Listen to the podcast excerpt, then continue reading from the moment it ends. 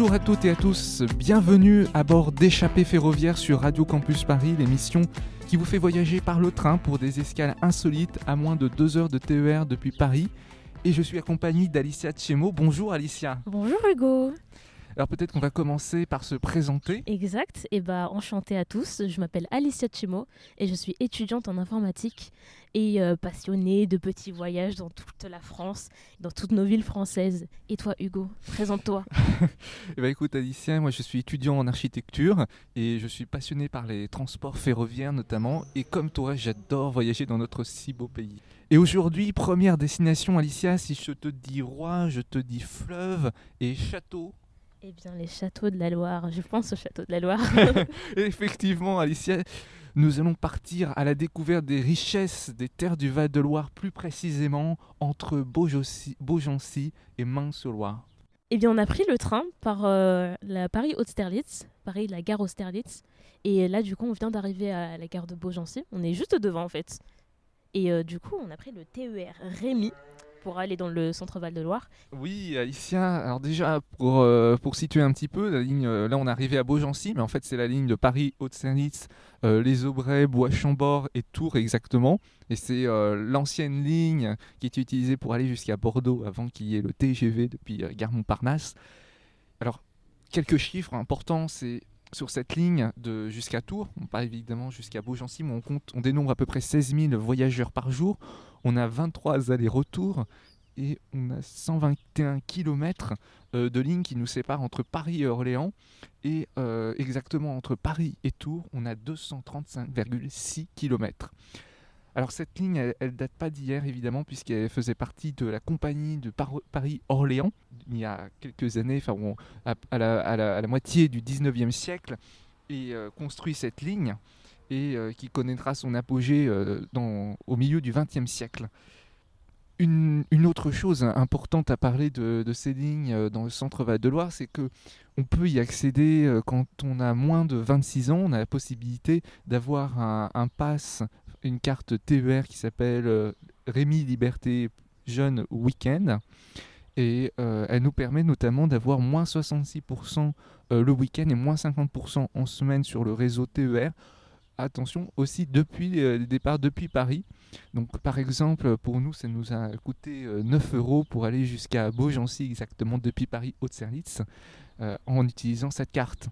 Exact. Et du coup, c'est un bon plan pour les étudiants. Voilà, on vous, on vous donne un petit bon plan. c'est le premier bon plan, c'est le premier petit euh, tips. Exactement. Et du coup, on est très ravis, très très ravis de pouvoir faire cette émission. Et euh, on va vous euh, laisser avec la suite. On va vous laisser avec la suite et notamment, on va commencer notre escapade, notre échappée ferroviaire à travers le centre historique de Beaugency. Exact. Et euh, on aura peut-être des intervenants qui seront évidemment très expérimentés. Plus que nous. Exactement. Et on pourra leur parler et découvrir cette merveilleuse ville avec vous et avec eux. A tout de suite sur Radio Campus Paris.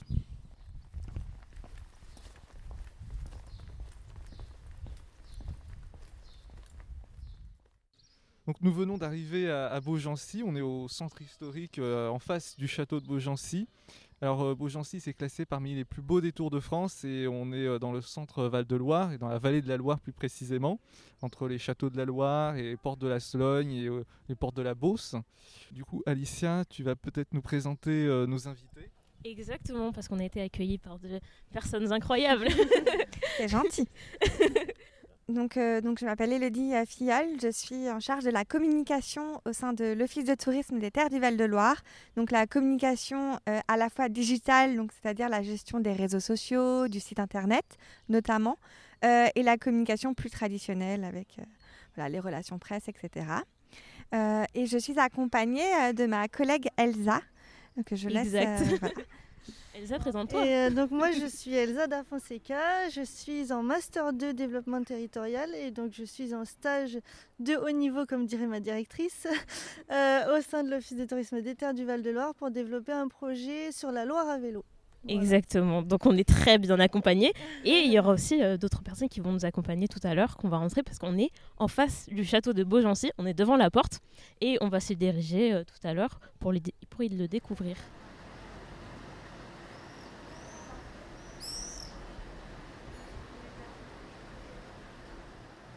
Rebonjour à tous, on est maintenant dans le château de Beaugency avec euh, Anne-Sophie Acoma.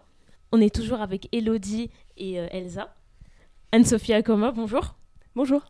Donc vous êtes propriétaire du château, c'est assez récent. Vous êtes propriétaire depuis quand du château exactement? Alors nous l'avons racheté en août 2020. D'accord. Et en fait, pourquoi avoir acheté un château, tout simplement? Alors, quel est le parcours pour que vous arriviez ici à, en- à acheter ce château et à l'ouvrir au public? C'est effectivement, euh, ben, c'est une bonne question parce que euh, c'est pas forcément évident et même pour nous, c'était pas du tout, comment dire, un objectif euh, de vie euh, particulier d'acheter un château. hein. On habitait Strasbourg depuis une dizaine d'années. Nous avons fait des études de- d'architecture, donc euh, moi j'étais euh, moi j'étais architecte, mon, conjoint était euh, artiste plasticien, et ça faisait plusieurs années qu'on avait une société ensemble où on réalisait des mappings monumentaux, donc c'est-à-dire vraiment voilà des projections sur des façades de bâtiments partout en France. Et à un moment donné, on s'est dit, on a beaucoup de matière, on aimerait bien le présenter, et on voulait créer un espace d'exposition. On a commencé à chercher.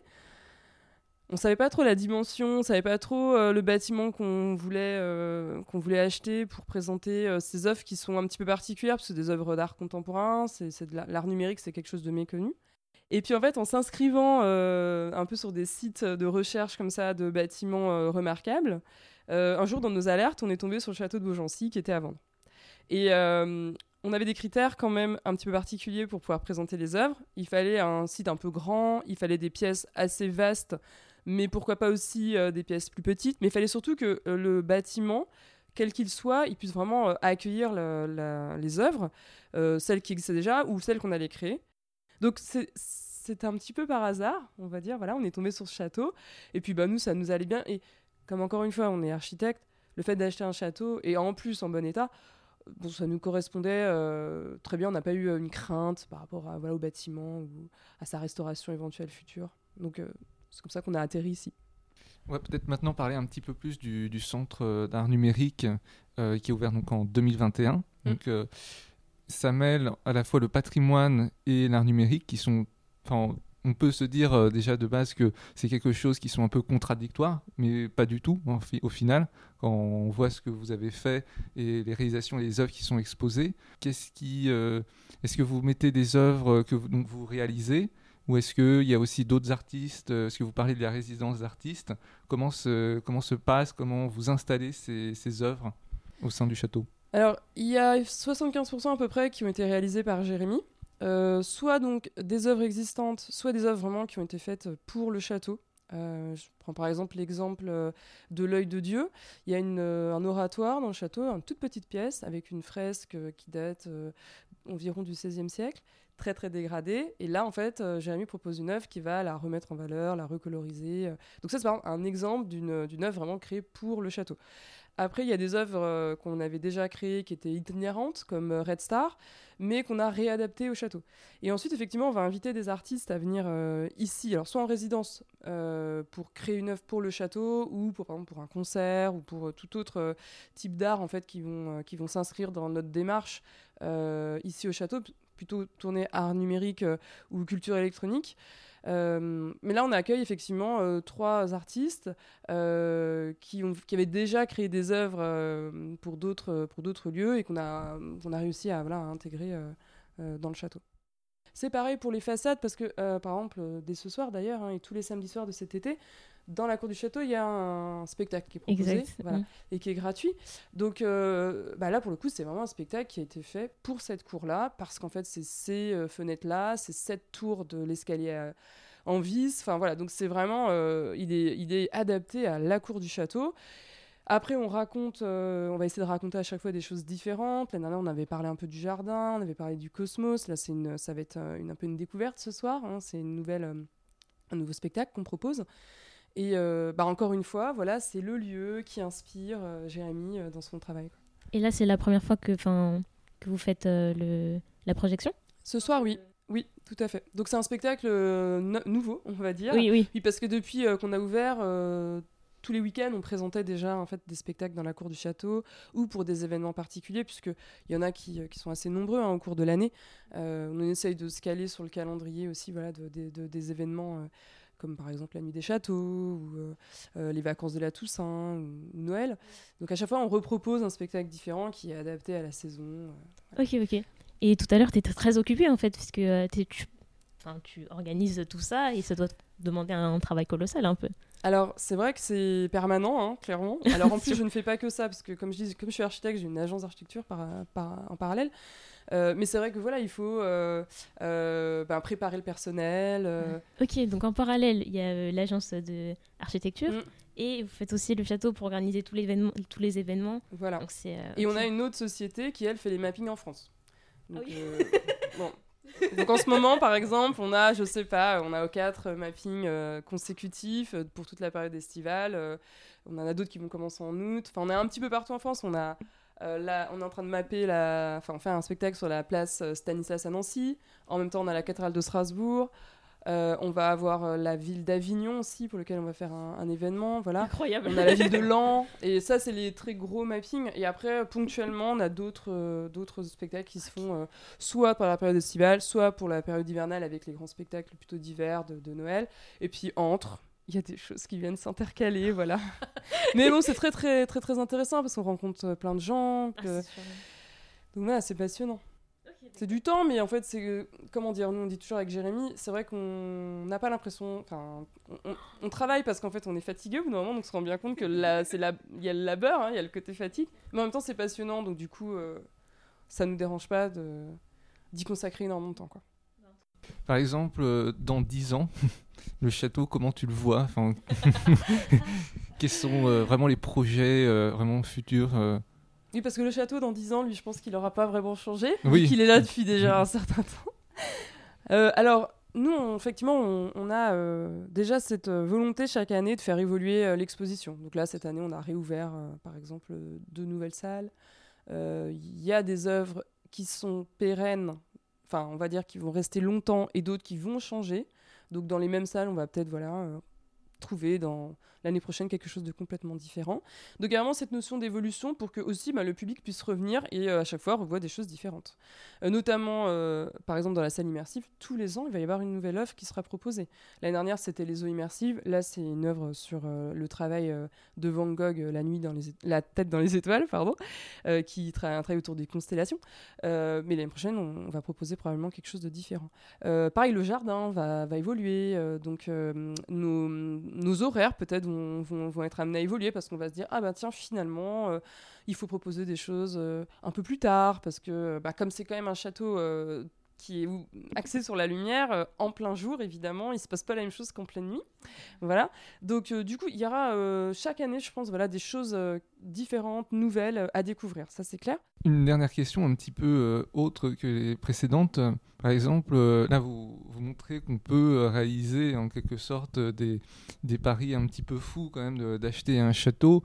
Et qu'est-ce que que vous pourriez dire à, d'autres personnes qui, qui, seraient tentées par, par exemple, ces achats Qu'est-ce que vous les poussez à acheter ces châteaux? Il faut être passionné, parce que vous êtes passionné. Et quels conseils vous aurez à, donner à, à, des personnes qui envisageraient de, de faire des, des, choses comme ça dans leur projet? Bah, de toute manière, voilà, dès qu'on a euh, enfin un, projet, quel qu'il soit, acheter un château ou acheter n'importe euh, quel lieu euh, qui pourrait paraître au départ peut-être un projet un peu fou ou inaccessible ou alors, nous on a vraiment ce truc de on n'abandonne jamais en fait hein, voilà là là on voulait on s'est donné les moyens, si je reprenais une phrase de mon père hein, qui disait il faut se donner les moyens de sa politique. non, on s'est donné les moyens pour, pour arriver à acheter ce château, d'une part.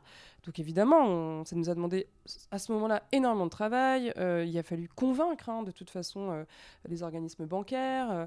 Donc moi je dirais qu'il faut vraiment, quand on a la volonté, il faut, faut jamais lâcher. Quoi. Encore une fois, par contre, on n'a jamais fait aucun projet véritablement seul. on croit à la force du collectif, donc on s'est toujours entouré de plein de gens. ici, par exemple, on a des associés. Euh, voilà, on est allé euh, motiver d'autres personnes pour, euh, faire ce pari, hein, un peu fou, effectivement. Il, se révèle que ça marche, voilà, que ça fonctionne. Moi, je dirais que voilà, il faut jamais abandonner ses rêves, d'une certaine manière, même si c'était pas encore une fois un rêve, mais voilà, c'était moi, je, préfère parler de projet parce qu'en plus, nous, en architecture, on est vraiment sur l'idée du projet. Donc il y a une méthodologie à suivre. et encore une fois, il faut s'entourer parce qu'on ne peut pas faire les choses seul. Ça, c'est tout seul dans son coin. Je pense que ça fonctionne pas. Il faut s'entourer et par chance aussi rencontrer les, bonnes personnes au, bon moment. C'est clair. Nous, on a toujours eu la chance, je pense. Voilà, on a dans tous nos projets, on a toujours euh, été accompagnés, voilà, avec plein plein de gens qui sont euh, aussi passionnés, hein, qui ont aussi cru en ce qu'on faisait. Euh, c'est là aussi le pourquoi on en est là, clairement qui vont faire euh, le dernier mot de la fin. Qu'est-ce que, qu'est-ce que tu veux rajouter? Est-ce qu'il y a quelque chose que, dont tu veux parler à nos auditeurs? Je ne sais pas si je m'adresse qu'aux auditeurs de, de, Paris, peut-être, effectivement, ou de sa grande, de sa, de sa grande région, en tout cas, euh, et peut-être d'ailleurs. Mais en tout cas, euh, effectivement, on a la chance, à Beaugency, déjà d'être une ville très, très mignonne. Donc, d'être sur un territoire très riche, sur plein d'aspects, hein, historiques, euh, euh, culturels, euh, architecturels, même naturels. Voilà, il y a énormément de choses à faire hein, quand on vient sur un territoire comme celui de Beaugency. Et puis surtout, c'est un territoire qui est desservi par le train. Donc ça, c'est vraiment hyper intéressant. Et c'est aussi pour ça qu'on l'a choisi, parce que moi, personnellement, qui vais à Paris aussi souvent, et qui va bientôt y retourner, là, j'avais l'envie d'y aller en train, pas en voiture, parce que c'est pas forcément hyper agréable hein, de se garer là-bas. Et donc je vous invite à ben, voilà, vous arrêter à Beaugency, peut-être sur un parcours plus long, euh, venir découvrir euh, ce territoire euh, qui est vraiment, encore une fois, très intéressant. Euh, point de départ pour énormément de, de balades à vélo, puisqu'en plus euh, on a la chance d'être traversé par la Loire à vélo, hein, évidemment, donc qui, est un, qui va mailler le territoire, euh, encore une fois avec les mobilités douces. donc vraiment, venez vivre une nouvelle expérience au château de Beaugency, on vous attend avec impatience.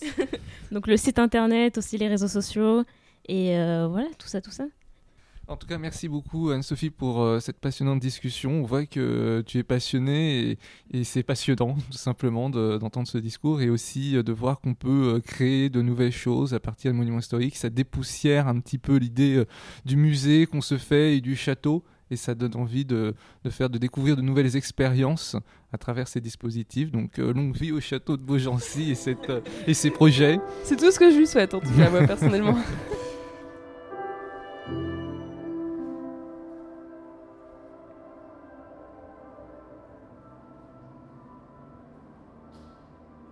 place à la musique sur le 93.9 avec euh, Zaz et son dernier tube, Imagine. Imagine, imagine.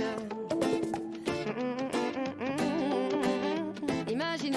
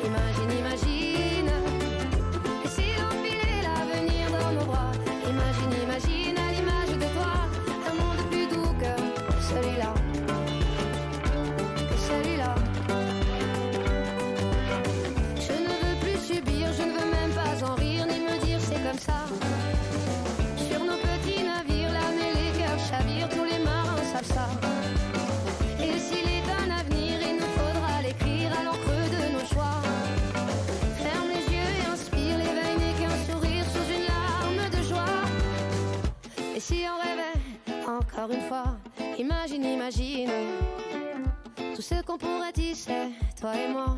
Imagine, imagine. Et si on filait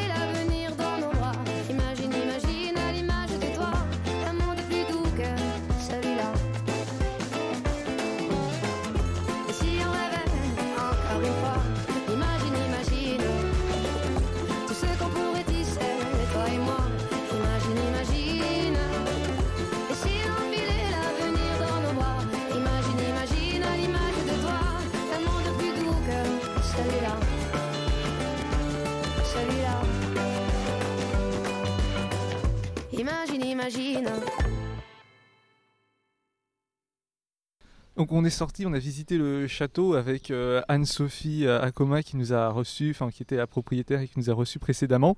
Et on continue un petit peu cette visite euh, de Beaugency, euh, une cité très agréable. Il fait beau en plus aujourd'hui, donc c'est magnifique pour euh, contempler cette ville. Et on, on est de nouveau sorti, on est devant la place euh, du château.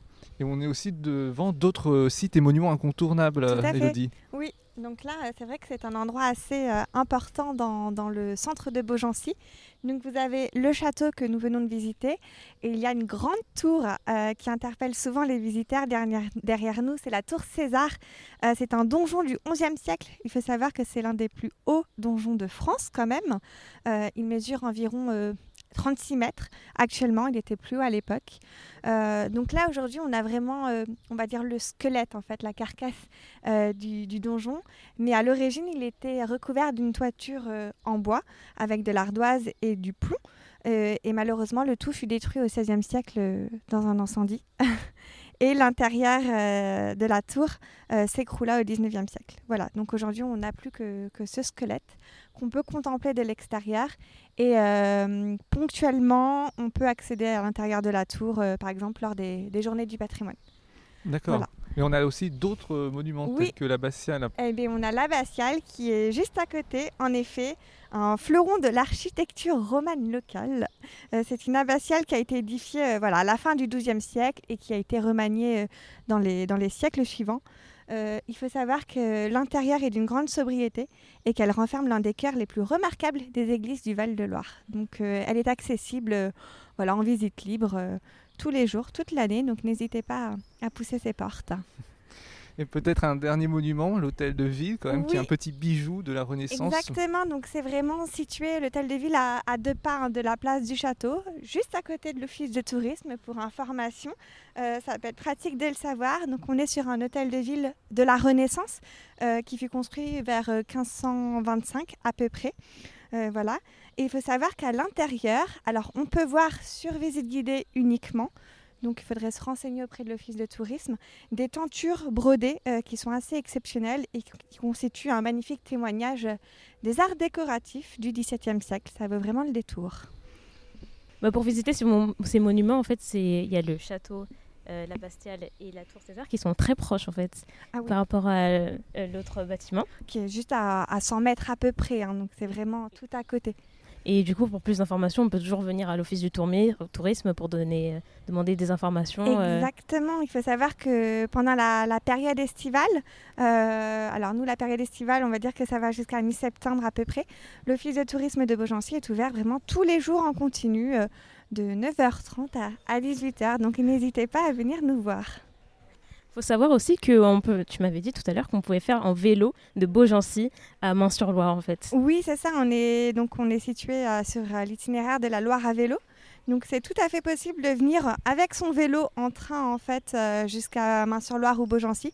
Et vous pouvez aussi louer des vélos en fait à la journée directement au bureau d'information touristique de Main-sur-Loire. C'est sans réservation selon les, stocks hein, disponibles. Et C'est très pratique euh, et très adapté sur le territoire pour, euh, pour se déplacer euh, à vélo et visiter. Bon, voilà, venez nous voir, on vous conseillera des itinéraires de balade. Et bien, du coup, c'était Beaugency? C'était Beaugency et maintenant cap sur euh, Main, du coup.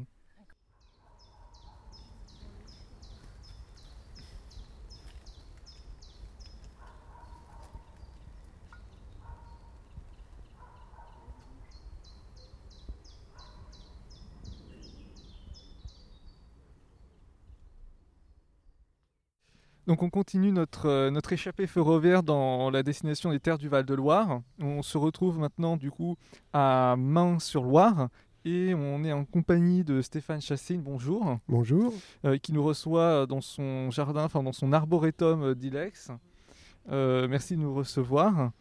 Euh, première question qui, qui vient comme ça, pourquoi ouvrir, pourquoi créer des jardins? Quelle est quelle est l'origine de cette passion? Que vous avez euh, pour euh, les jardins? Alors moi j'ai toujours eu une passion pour les plantes, pas spécialement pour les jardins, mais j'ai eu l'occasion de travailler 10 ans chez un rosiériste qui s'appelle André Ève à Pithiviers et qui m'a transmis sa passion des roses. Donc c'est pour ça que j'ai créé un jardin sur Main-sur-Loire. Ce n'est pas le jardin arboretum d'Ilex, c'est un autre jardin, Mais ici, ce lieu, je l'ai racheté il y a six ans à Pierre Paris, qui a créé ce jardin il y a près de 35 ans.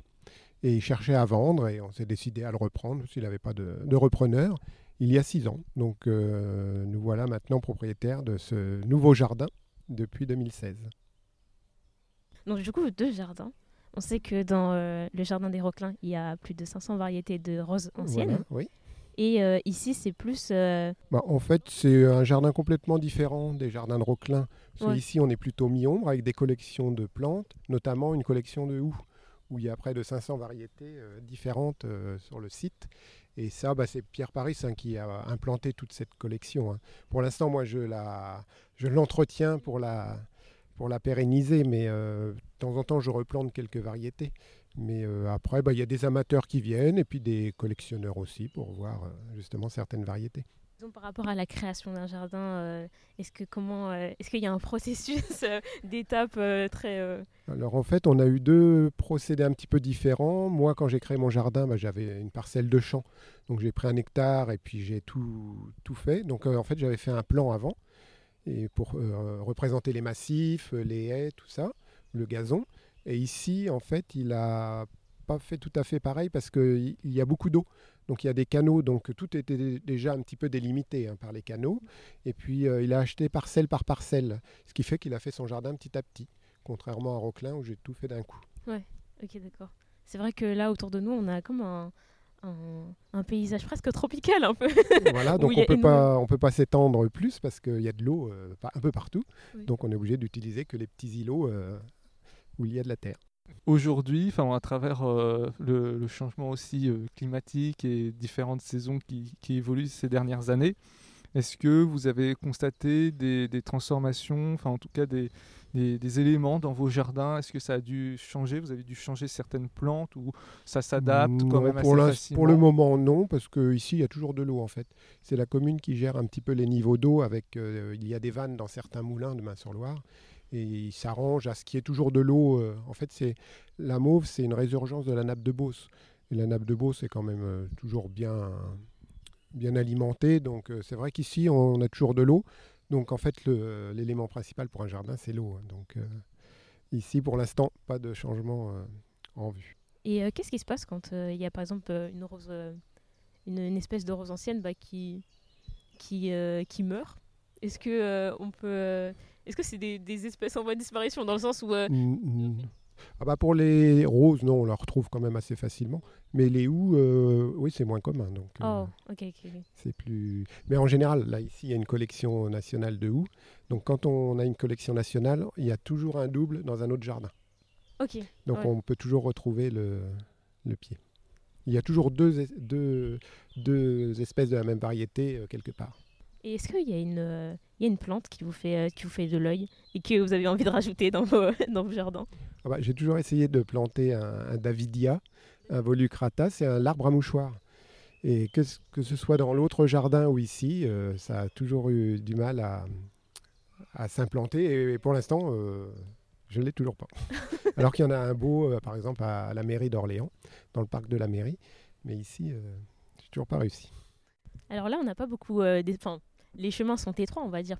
Mais je sais qu'au Jardin des Roquelins, il y a beaucoup d'événements qui se passent, ou des, d'événements qui sont organisés. Euh, Oui, Bon, beaucoup, euh, je dirais pas beaucoup, mais Oh. il y en a quelques-uns quand même. Bah, le dernier, c'était dans le cadre de la route de la Rose en fait, où on a organisé un, un petit concert de jazz. Oui, quand même. Et Donc du coup, il y a de l'espace, plus d'espace. voilà, il y a plus d'espace pour ça. Et puis, euh, en plus, bah, on est quand même dépendant du temps. hein, alors, euh, il faut vraiment qu'il fasse beau. Et du coup, donc le jardin de Roquelin, il est classé jardin remarquable. Oui, Ce label, il apporte quoi en plus par rapport à votre jardin? Bah, c'est un petit peu une récompense en fait Oui. pour nous euh, déjà, parce que bah, on est toujours fiers euh, d'être classé jardin remarquable.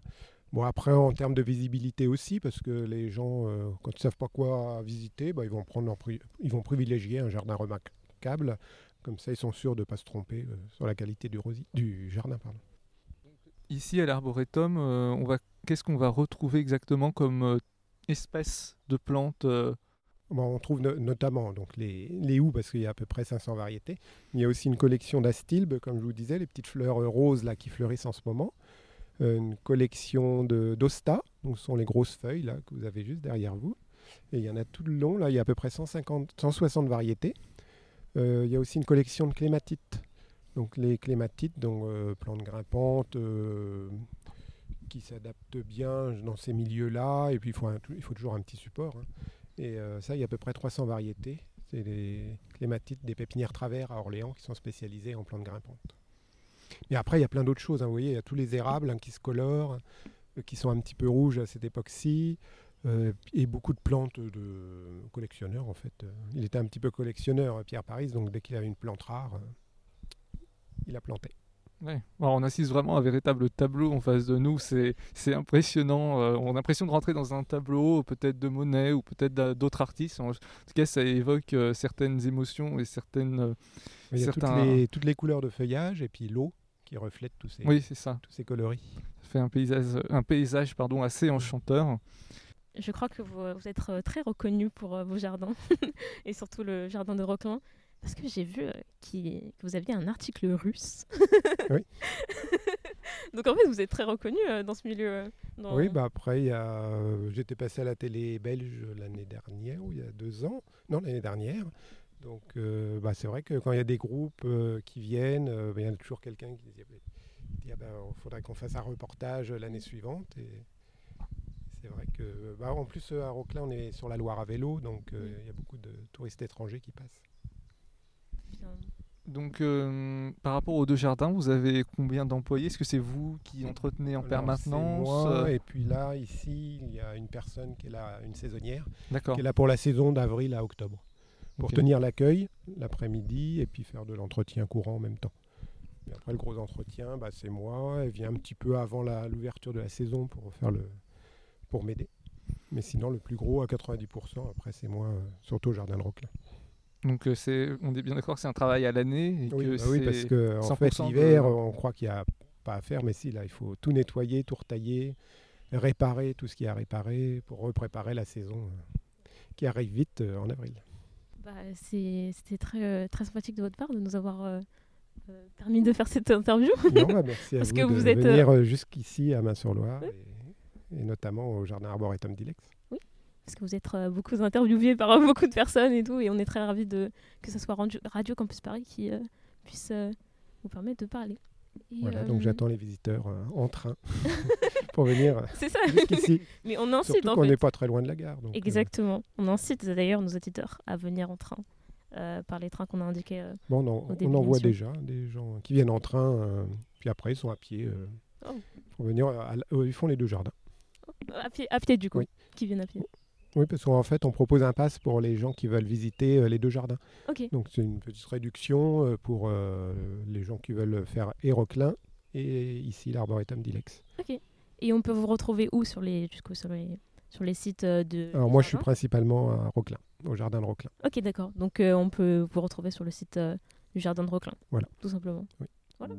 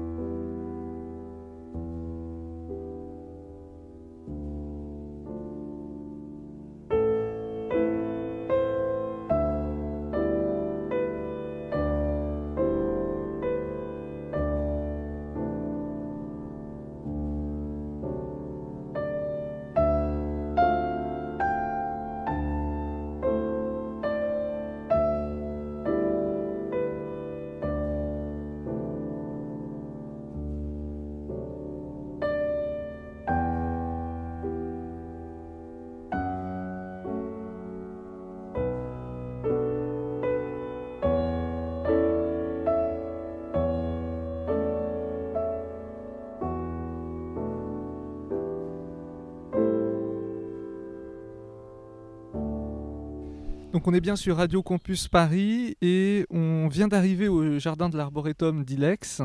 Euh, mais avant, on a fait une petite pause déjeuner en bord de Loire, Elodie. Oui. Est-ce que tu peux nous en parler un petit peu? Oui, tout à fait. Donc après la visite de Beaugency, euh, nous sommes venus, enfin nous sommes rendus à Main-sur-Loire, qui est à peu près euh, une dizaine de kilomètres de Beaugency, donc, et nous avons déjeuné à la Guinguette, la capitainerie, donc en bord de Loire, juste à côté du, du pont de Main-sur-Loire, exactement.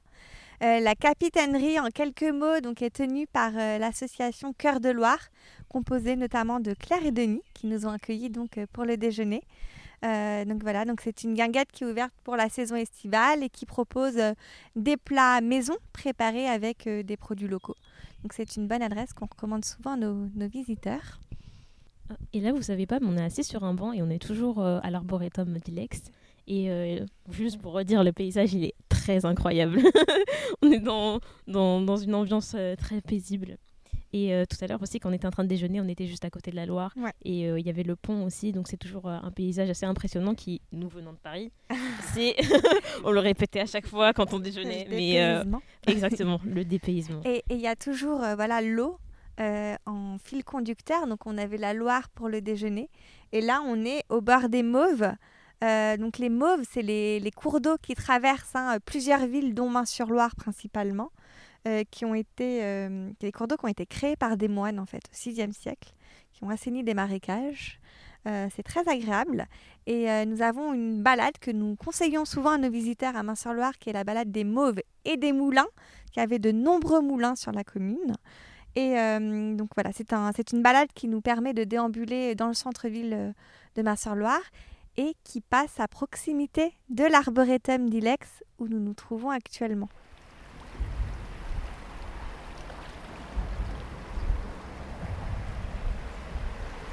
Bonjour à tous nos auditeurs. Là, on est sorti des ja- jardins de Roquelin pour se diriger vers le château de euh, Main-sur-Loire. Et euh, bonjour, euh, vous êtes le propriétaire du château. Oui, bonjour, je m'appelle Xavier Lelevé, effectivement, on s'occupe du château de Main-sur-Loire. Donc euh, oui, vous êtes euh, propriétaire du château, vous êtes l'un des propriétaires d'un des plus vastes et euh, des plus anciens châteaux euh, de la Loire. Du Euh, Loiret. du Du Loiret. C'est- déjà pas mal. C'est déjà pas mal. C'est faut pas trop en Faut demander quand même. doucement. Ouais, c'est ça. et on va peut-être d'abord commencer plutôt par votre parcours plutôt que l'histoire du château. Euh, vous, allez, vous, avez, vous avez acheté le château il y a combien de temps Alors c'est récent parce qu'on l'a repris il y a 12 ans. Alors c'est un château qu'on connaît depuis euh, l'an 2000. Parce que nous avions un autre château, nous, dans l'Essonne, sud-Essonne, et on rayonnait dans ce coin-là. Et on l'a découvert en 2000, on l'a trouvé assez surprenant.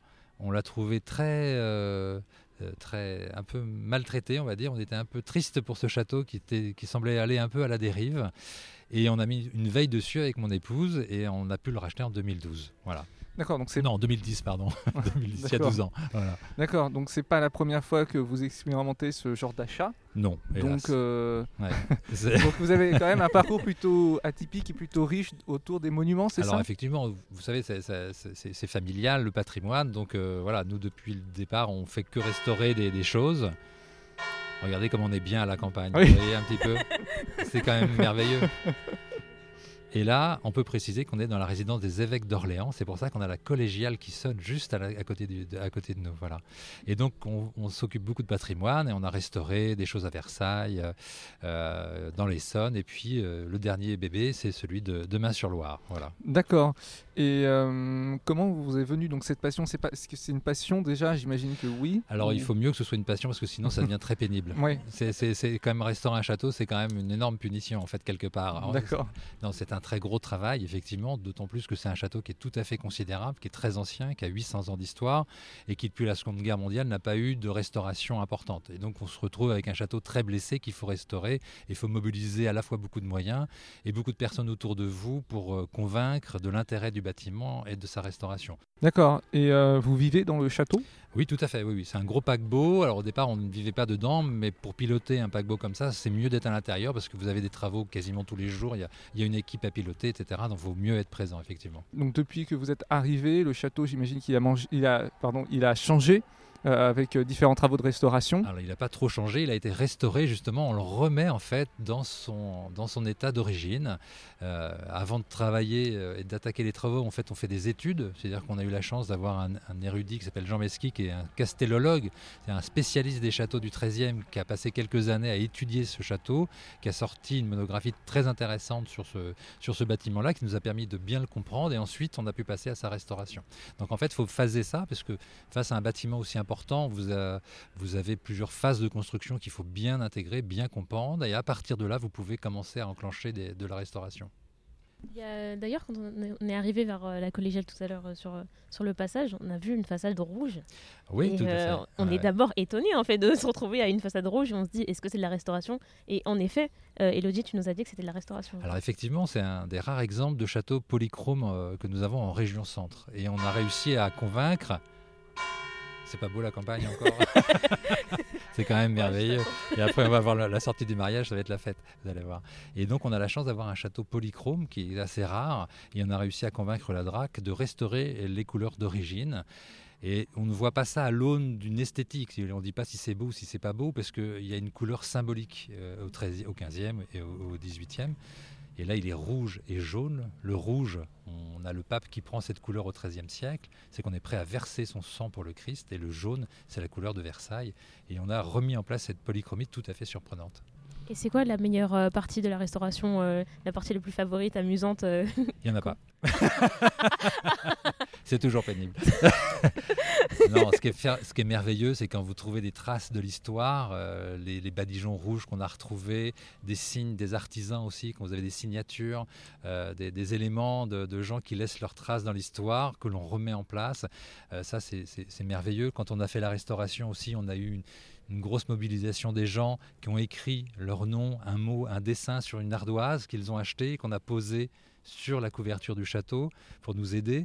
Et donc ça veut dire que dans 80-100 ans, quand on va dépouiller le château, quand on va changer les ardoises, ils vont tomber sur des centaines et des centaines de messages. Et donc c'est une sorte de perpétuation qu'il y a c'est dans les artisans de laisser leurs traces des mots qui permettent de montrer ce temps qui passe, ces témoins du temps et de cette inventivité de l'homme à travers des bâtiments aussi ingénieux que ça. Donc c'est tout à fait passionnant. Est-ce qu'il y a une pièce favorite euh, dans le château? Il y a plein d'endroits favoris en fonction du moment de la journée, parce qu'ils positionnent euh, le château par rapport au soleil. Donc le matin, vous avez un salon qui prend juste la lumière naissante, et le soir, quand vous allez dans la bibliothèque, vous avez les rayons rasants dans la bibliothèque, et c'est absolument somptueux. Et ça dépend des saisons aussi. À l'automne, vous avez les vapeurs de la Loire, vous avez des brumes qui, en surface qui sont absolument remarquables. On a un- un, vous savez, il y a des gens qui collectionnent les œuvres d'art. Nous, on vit dans l'œuvre d'art. Et donc, les temps, ils sont très différents, très variables. Et on a énormément de très beaux euh, moments euh, qu'on qu'on peut vivre à l'intérieur de ce château. Oui, je voulais peut-être plutôt aussi revenir sur l'aspect architectural euh, du château, parce qu'on le surnomme le château au double visage ou aux deux visages. Deux visages, ou oui, deux visages. Oui. Et pourquoi on surnomme le château comme ça? Alors, en fait, vous êtes dans la résidence des évêques d'Orléans depuis 1209. Mais en fait, c'est le troisième château qui est là. Vous avez un deuxième château juste derrière vous, accolé à la collégiale, et un premier qui est sous vos pieds. On ne sait pas, on ne sait pas ce qui se passe, mais on en a déjà un en 861. Et ici, vous avez côté ville la façade médiévale. Et quand vous allez de l'autre côté du château, là, les évêques n'ont pas de vis-à-vis. Et là, c'est la grande fête. C'est-à-dire qu'ils ont refait une grande demeure au 18e, euh, qui est une résidence, qui est un marqueur social, qui présente un pouvoir, en fait, très important. C'est pour ça qu'on l'appelle le château de visage. D'accord. Et aussi, euh, le château ici à, à Main-sur-Loire, il est quand même aussi dans le centre-ville. C'est Oui. aussi quand même particulier par oui, rapport c'est ce aux qu'on appelle un château de village. Il est au cœur de la ville. Et alors ça, c'est très intéressant parce que d'abord à vivre, c'est très agréable. Vous n'êtes pas du tout isolé. Et puis en même temps, on a tous les commerçants à côté de nous, donc on fait des opérations ensemble, on fait plein de choses. Donc il y a une vie comme ça autour du château qui est tout à fait intéressante. D'accord. Et vous avez aussi un parc du coup qui fait 7 hectares. Oui, ça? alors c'est un petit hectare parce que la bâtisse est très importante. On pourrait s'attendre à avoir plutôt une centaine d'hectares autour d'une maison comme ça. C'est pas le cas pour les évêques qui avaient des terres absolument partout jusqu'à Montargis, qui avaient une richesse absolument partout. Mais cette pa- parcelle-là, c'est la même parcelle depuis plusieurs siècles au milieu de la ville. Et peut-être maintenant revenir aussi sur euh, les événements futurs qui va se passer au, au château et notamment peut-être la soirée blanche. Ah bah oui, alors un château, ça se partage, ça se vit. Euh, quand c'est un château peu connu comme celui de Main, en plus, ça permet de faire découvrir le château aux personnes qui ne le connaissent pas. Vous avez des soirées à la torche par exemple, vous venez pique-niquer dans le parc, a 21h30, le château est complètement plongé dans le noir et c'est juste une visite avec votre lampe torche. Alors là je peux vous dire que c'est un peu particulier, c'est très sympa, c'est très poétique aussi, ça fait un petit peu peur aux enfants mais c'est tout à fait euh, une très jolie euh, euh, visite. Vous avez, si vous venez cet été, la cuisinière qui est là. Vous entrez dans la cuisine, elle est en train de préparer à manger. Il y a le feu dans la cheminée et on va goûter un plat historique. Qu'est-ce que c'est qu'un goût historique? Il n'y a pas que des pierres, il n'y a pas que des meubles. Qu'est-ce que c'est qu'un goût? Une recette historique. Ben, elle va en faire et on va la partager avec nos visiteurs. Il y aura également euh, celui qui va frapper monnaie, on aura de l'archerie. Oui, on fait la fête nous ici.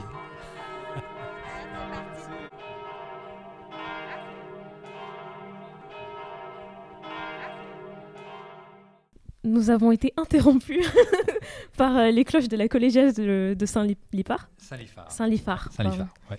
Et euh, du coup, on va revenir sur le sujet qu'on avait commencé. Hmm. C'est-à-dire qu'il y a des événements qui se passent souvent ici. Tout à fait. Et en l'occurrence, euh, La soirée blanche. la soirée blanche. La soirée blanche, qui est une belle soirée, effectivement, où on invite les gens à venir euh, tout en blanc, euh, venir pique-niquer. Alors, généralement, ils sortent euh, la verrerie, les grands plats, les belles nappes. Et nous, on va leur offrir un, spectacle. Ça aura lieu le samedi 13 août prochain. C'est un spectacle, euh, un jazz band qui vient. Il y a 33 musiciens sur le plateau. Ensuite, on va voir un spectacle de pyrotechnie dans la cour d'honneur du château. Et ensuite, il y aura une soirée dansante jusqu'à 2 heures du matin. Et donc, c'est une soirée qui est plutôt très agréable où il y a pas mal de monde qui vient passer un bon moment dans le château. Et là, on retrouve les fêtes de ces grandes demeures, hein, puisque c'est des lieux d'accueil, c'est des lieux de, de réception, évidemment. Et ces soirées blanches, c'est un fait renoue avec le, faste de, de, ces- de ces demeures. En tout cas, euh, je pense qu'on va terminer là parce que merci beaucoup pour cette interview. C'est juste si on peut revenir sur le château. Là, on se trouve dans une pièce dans le château et euh, c'est assez. euh, Une pièce secrète, une pièce secrète. On a passé quelques portes en fait, quelques portes interdites. Et non, juste pour revenir que c'est un patrimoine qu'il faut préserver, que- qui est extrêmement euh, beau. Et euh, on peut juste dire aussi que c'est très différent du château de Beaugency euh, qu'on a qu'on est allé visiter. Donc lui qui est plus axé sur l'art numérique, qui est plus dans, un, dans un côté moderne, on va dire, de, de la chose. Et ici, on est plus dans la conservation de notre patrimoine. Alors le patrimoine numérique, c'est aussi euh, un patrimoine contemporain euh, dans un lieu historique et en fait, il le conserve aussi à travers ça. Là, le Beaugency, c'est un très joli logis euh, euh, seigneurial de Dunois dans lequel on a une démarche plus contemporaine, mais en faisant cela, on préserve aussi le patrimoine. Donc c'est intéressant. Nous, on est dans la conservation, dans la compréhension d'une société à travers les siècles. On est à 800 ans d'histoire. C'est ça qui nous intéresse de travailler ici parce qu'on voit une inventivité humaine à travers les objets. On, on expose plus de 2000 objets ici, en fait.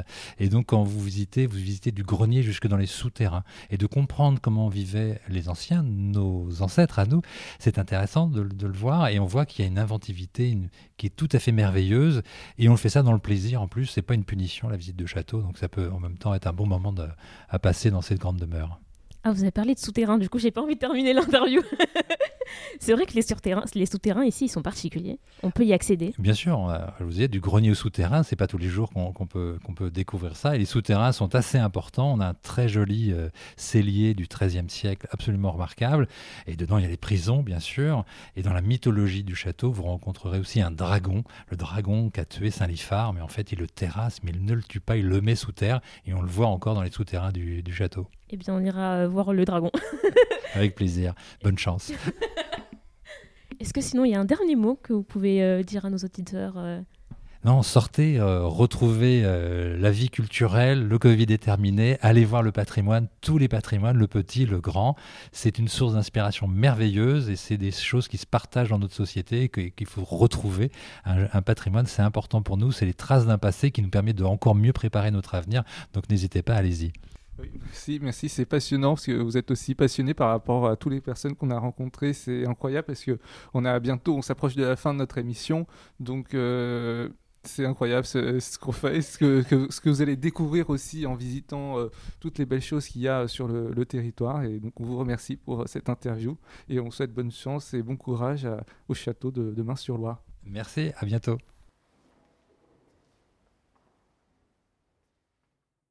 Maintenant, place à la musique sur Radio Campus Paris avec Tu me plais de Juliette Armanet, issu de son dernier album Brûler le feu. Tout n'est pas clair dans ce désert. Mais si je suis sur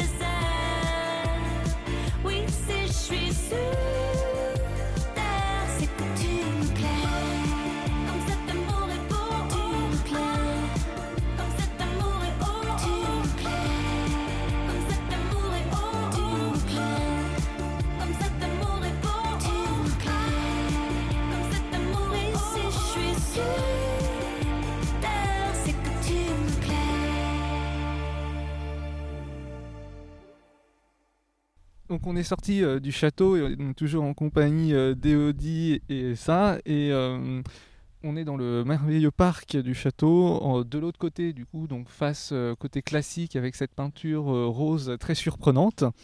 Et on voudrait aussi parler un petit peu du centre historique médiéval de Main-sur-Loire. Et donc Elodie est-ce que tu peux nous dire un petit peu ce qu'il y a à voir dans ce centre? Bien sûr. Donc c'est vrai que le château de Main-sur-Loire est situé euh, en plein centre historique hein, de, de Main-sur-Loire, de la cité de Main-sur-Loire. Donc il y a plusieurs monuments emblématiques. Euh, juste à côté du château, vraiment presque accolé, il y a la collégiale Saint-Liphard. Euh, voilà, un magnifique monument euh, religieux médiéval. On vous invite à, à- à visiter, hein, qui est accessible tous les jours Euh, Sauf y a oui, quand il y, a- quand il y a des mariages comme aujourd'hui, où on a entendu les cloches d'ailleurs tout à l'heure. Euh, sinon, donc, vous pouvez déambuler le long des Mauves, donc on en a parlé hein, tout à l'heure à l'Arboretum, qui traverse la ville. Vous allez pouvoir voir les, les anciens moulins. Euh, et un autre monument euh, emblématique, il y a la porte, euh, la porte d'Amont, qui est située encore une fois à deux pas hein, du château de Main-sur-Loire, euh, qui est une des, des- le seul vestige en fait euh, euh, des portes d'entrée d'autrefois de, de Main-sur-Loire. Voilà, au niveau des remparts. Donc, donc on vous invite à déambuler dans, dans le cœur historique et à venir nous voir aussi à l'office parce que nous avons des plans à, à distribution voilà, avec quelques indications sur, sur les points d'intérêt. Donc si on vient vous voir euh, à l'office du tourisme, est-ce que euh, on aura peut-être euh, des chemins particuliers que vous pouvez nous montrer? Oui, alors on peut vous conseiller plein d'itinéraires de, de balades, à pied, à vélo. Il faut savoir que voilà, nous aujourd'hui, on, vous a emmené avec nous à la découverte de plusieurs sites touristiques majeurs hein, de notre destination. On peut, vous pouvez acheter directement vos billets d'entrée à l'office de tourisme, donc dans nos bureaux d'information. On a développé plusieurs packs, donc des packs châteaux, des packs euh, jardins. Donc n'hésitez pas à venir nous voir en amont de, vos visites, voilà, pour avoir accès euh, à ces différents sites culturels. Et juste pour information, donc euh, les différents jardins, les différents châteaux sont, assez proches hein, quand même les uns des autres. Vous pouvez les rejoindre facilement à vélo, voilà, via notamment la Loire à vélo. On en a, parlé un petit peu ce matin, ou des itinéraires euh, complémentaires. Donc de toute façon, si on a une question, on peut aller à l'office du tourisme Oui. pour demander On des est là pour renseignements. vous. Voilà. Et puis, euh, n'hésitez pas à nous contacter si besoin via les réseaux sociaux. On est un peu partout. hein. On est sur Facebook, sur Instagram, sur TikTok. Voilà, on est très connectés. Ou via euh, notre site internet. Eh bien, c'était la dernière fois qu'on se voyait. nous, on va continuer dans le château, mais euh, nous, on va se dire au revoir, en fait. Et au revoir, Elodie. Au revoir, Eh oui. Elsa. Merci à vous. Merci d'être venus jusqu'à nous. Et puis, ben, on vous attend, on vous attend nombreux.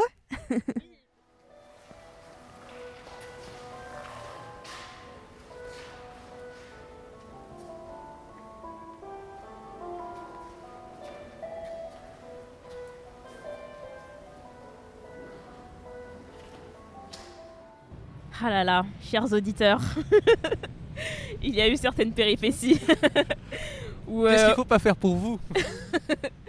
après qu'on ait visité ce magnifique château de Main-sur-Loire, on a dû courir prendre notre train et on s'est déposé, on s'est posé justement devant la Loire. En fait, c'était assez sympathique et on se retrouve en fait directement à Paris. Et Eh oui, car la liaison est directe avec notre TER euh, Rémy Centre-Val de Loire.